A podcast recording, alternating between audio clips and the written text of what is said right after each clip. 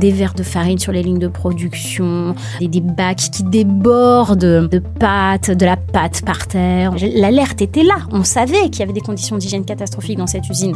Il faut que je retrouve ce salarié. Bonjour, je suis Yves Pulici et la journaliste que vous venez d'entendre, c'est Marie Dupin. C'est elle qui a participé à révéler le scandale Buitoni. Deux enfants sont morts, des dizaines sont tombés malades après avoir mangé des pizzas contaminées. Elle nous dévoile les coulisses de son enquête. Bienvenue au service reportage.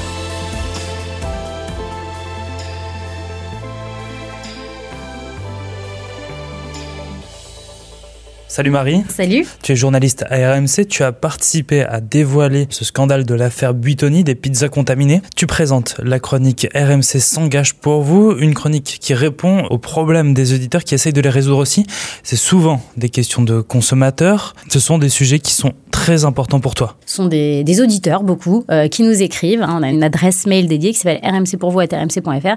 Les gens nous écrivent parce qu'ils rencontrent tel ou tel problème dans leur vie. Ils sont victimes euh, d'arnaques, euh, d'injustice, ou alors elles veulent lancer l'alerte parce qu'il y a un problème au sein de leur société.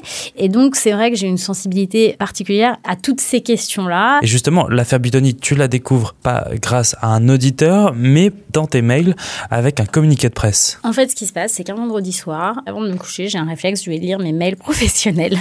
Et donc, je vais dans ma boîte mail pro. C'est pas bien, je devrais pas faire ça, il faudrait pouvoir déconnecter. Mais bon, voilà, c'est un réflexe. Donc, je vais voir et je tombe sur un communiqué de la DGCRF envoyé quelques heures plus tôt. La DGCRF, c'est la Direction Générale de la Consommation et de la Répression des Fraudes. C'est eux qui sont euh, censés euh, faire en sorte que tous les produits qu'on achète sont sains et sûrs et que les consommateurs ne prennent pas de risques en les achetant. Et donc, je découvre ce communiqué de la répression des fraudes et de Santé publique France, qui est un, autre organisme d'État. Et dans ce communiqué, il est indiqué qu'il y a un vaste rappel de, euh, de pizza Buitoni parce que des enfants sont tombés gravement malades en consommant des pizzas. Et franchement, impossible de m'endormir. Je me dis, mais des enfants sont tombés gravement malades en mangeant des pizzas. Et je suis interloquée. Pour une fois, c'est pas les auditeurs qui vont faire la démarche de venir me trouver, c'est moi qui vais faire cette démarche d'aller les chercher. C'est-à-dire que euh, le lundi matin, en arrivant au travail à 5 heures, comme tous les matins, la première chose que je fais, c'est d'allumer mon ordinateur, d'aller sur Facebook et d'aller chercher des témoignages de parents. Je me dis, mais ces enfants qui sont tombés gravement malades, qui sont-ils? Qui sont leurs parents? Où sont-ils? Qu'est-ce qu'ils ont vécu? Parce qu'en fait, et c'est pour ça que je te disais, il y a plus de 5000 rappels de produits, mais des rappels, il y en a tous les jours. Les victimes de ces rappels, on ne les entend Jamais. La plupart des rappels vont faire l'objet des gros titres des médias pendant quelques jours et puis on va passer à autre chose. Et on ne va pas aller chercher les victimes parce qu'elles sont compliquées à trouver, parce qu'elles sont dispersées, elles ne communiquent pas entre elles et finalement on n'entend jamais leurs paroles. Avec euh, mes deux collègues qui travaillent avec moi, Olivia Tolinki et Johanna Chavas, on est parti euh, sur les réseaux sociaux à la recherche de ces familles pour leur donner la parole. Petit à petit, euh, finalement, quand on cherche, on trouve assez facilement. On a trouvé le témoignage d'une maman qu'on a diffusé assez rapidement, qui a amené d'autres témoignages. On a diffusé euh, le nom d'une page Facebook qui est vraiment dédiée au syndrome hémolytique et urémique, qui est le syndrome provoqué par la bactérie Escherichia coli qui est présente dans les pizzas. Et les familles, petit à petit, se sont dirigées vers cette page Facebook et se sont réunies sur cette page Facebook, se sont rassemblées, ont communiqué entre elles, hein, pas du tout en passant par les médias. Et euh, aujourd'hui, ben, on sait ce que ça a donné, c'est-à-dire qu'elles ont aujourd'hui euh, porté plainte, elles ont pris des avocats et il y a euh, cette information judiciaire qui est ouverte sur Butonnier. Mais à l'origine, c'est ce sentiment que des rappels, il y en a tous les jours. Mais que les victimes, on ne les entend pas. Et donc, il y a eu cette volonté de notre part de leur donner la parole. Et c'est vrai qu'elles ont pris la parole et ça a été terrible. Quand on est arrivé à Lille, euh, la pédiatre, elle nous a carrément balancé euh, son pronostic vital va être engagé. Si dans les 48 heures, ça touche le foie, le cerveau et le cœur, c'est fini pour lui. Elle nous a carrément dit ça, en fait. Ça fait quoi bah, Votre vie, elle défile devant vous?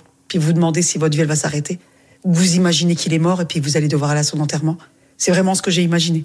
Vous voyez sa vie s'arrêter. Puis vous vous demandez euh, si vous allez réussir à vivre sans lui. Ses deux reins, ils étaient arrêtés. Ils fonctionnaient même plus.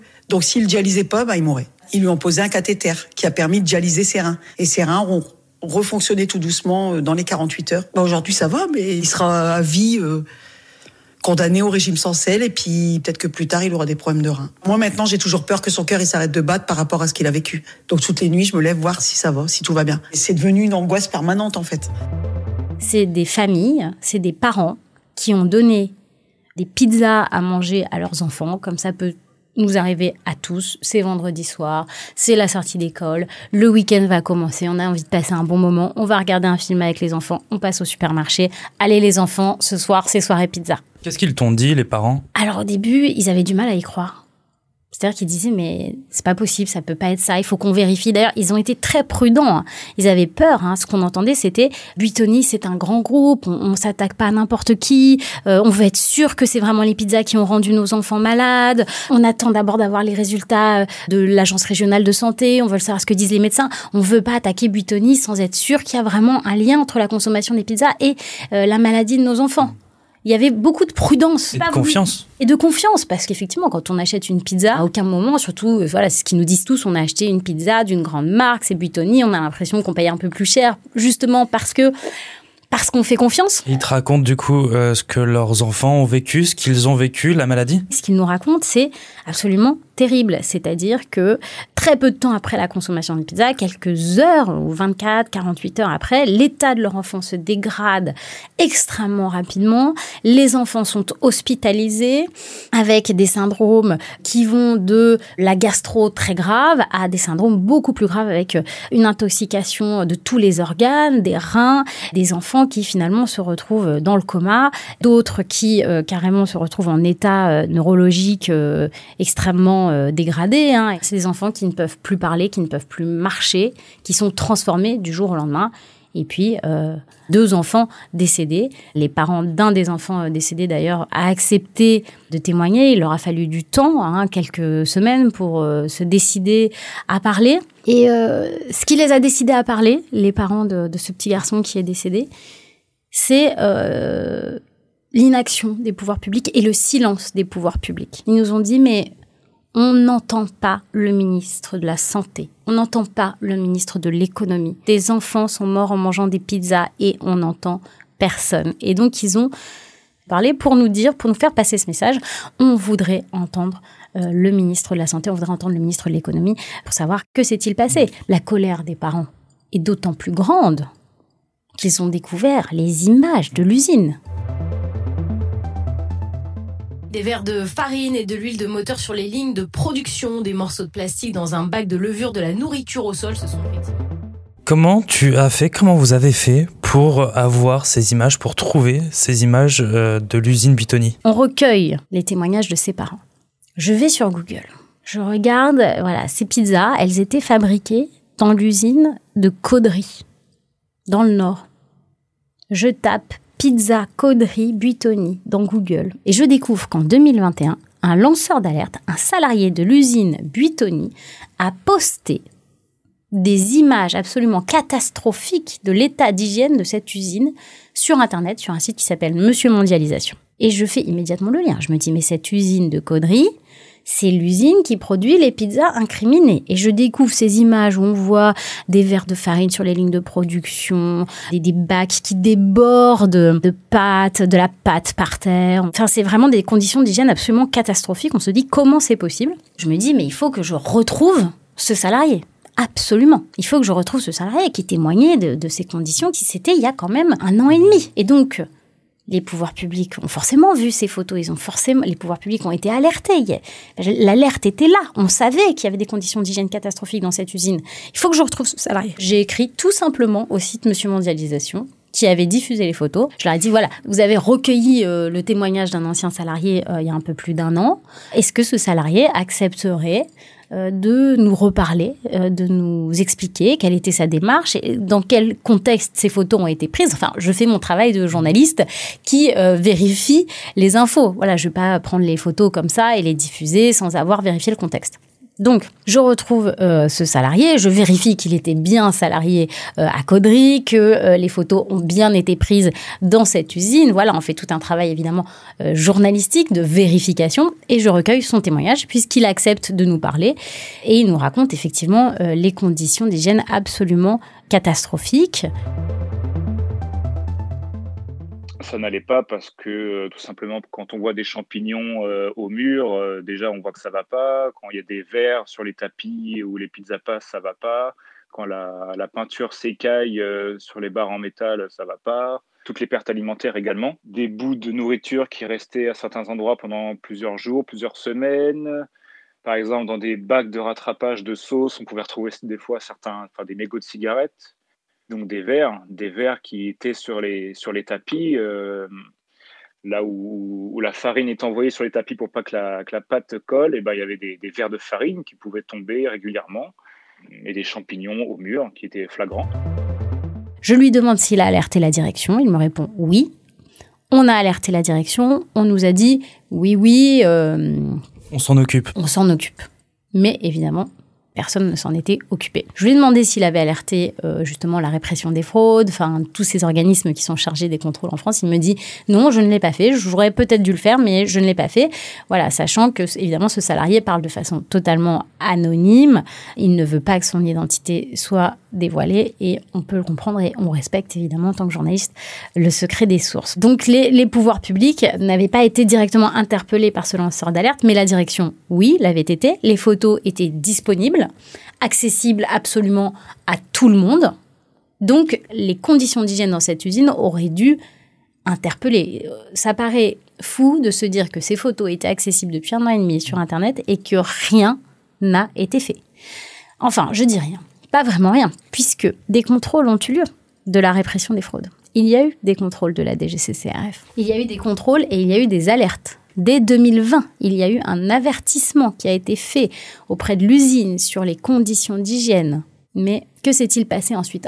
En réalité, il y a encore un flou et il y a encore des choses qu'on apprendra sur les contrôles et euh, le fait que cet avertissement n'ait pas été suivi des faits, sur le fait que les premiers cas de syndrome hémolytique hérémique, c'est-à-dire d'enfants gravement malades, apparaissent dès le mois de janvier et que l'usine n'est fermée que mi-mars.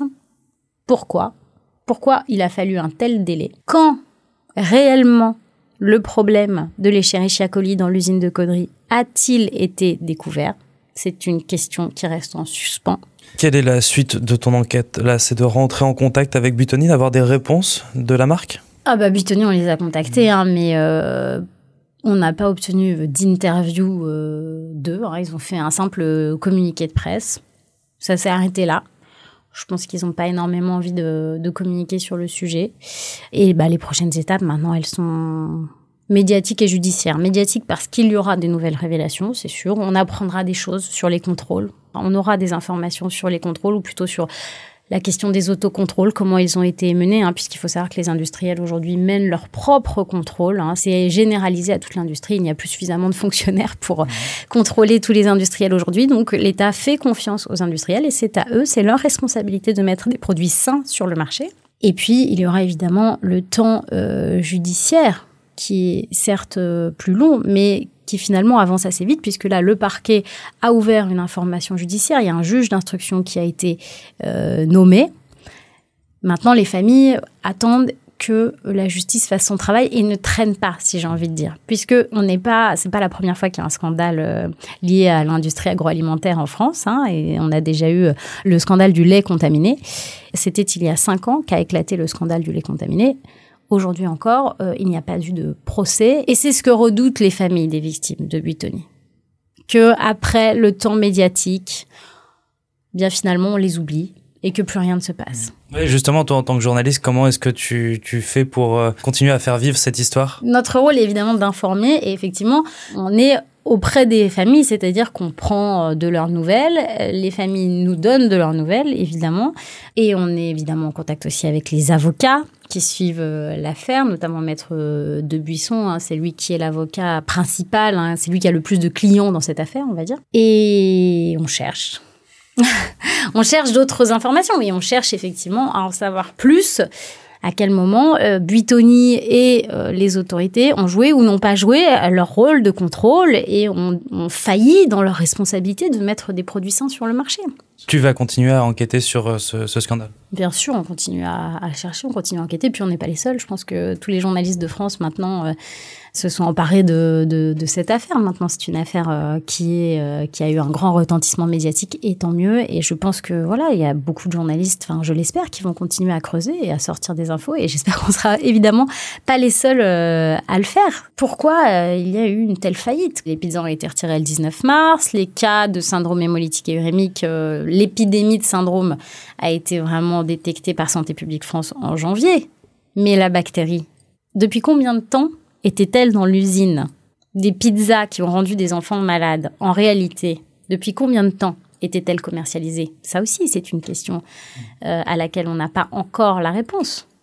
Mais c'est vrai qu'on se dit, il y avait ces photos, il y avait ces vidéos. C'est-à-dire que c'était écrit, le drame était écrit, on aurait pu l'éviter, et ça n'a pas été fait. Merci d'avoir écouté ce nouvel épisode du service reportage un podcast créé pour raconter différemment l'actualité. De nouvelles histoires arrivent, alors abonnez-vous. Nous sommes sur toutes les plateformes de streaming, sur le site et l'application BFM. Et si cet épisode vous a plu, n'hésitez pas à lui mettre une note.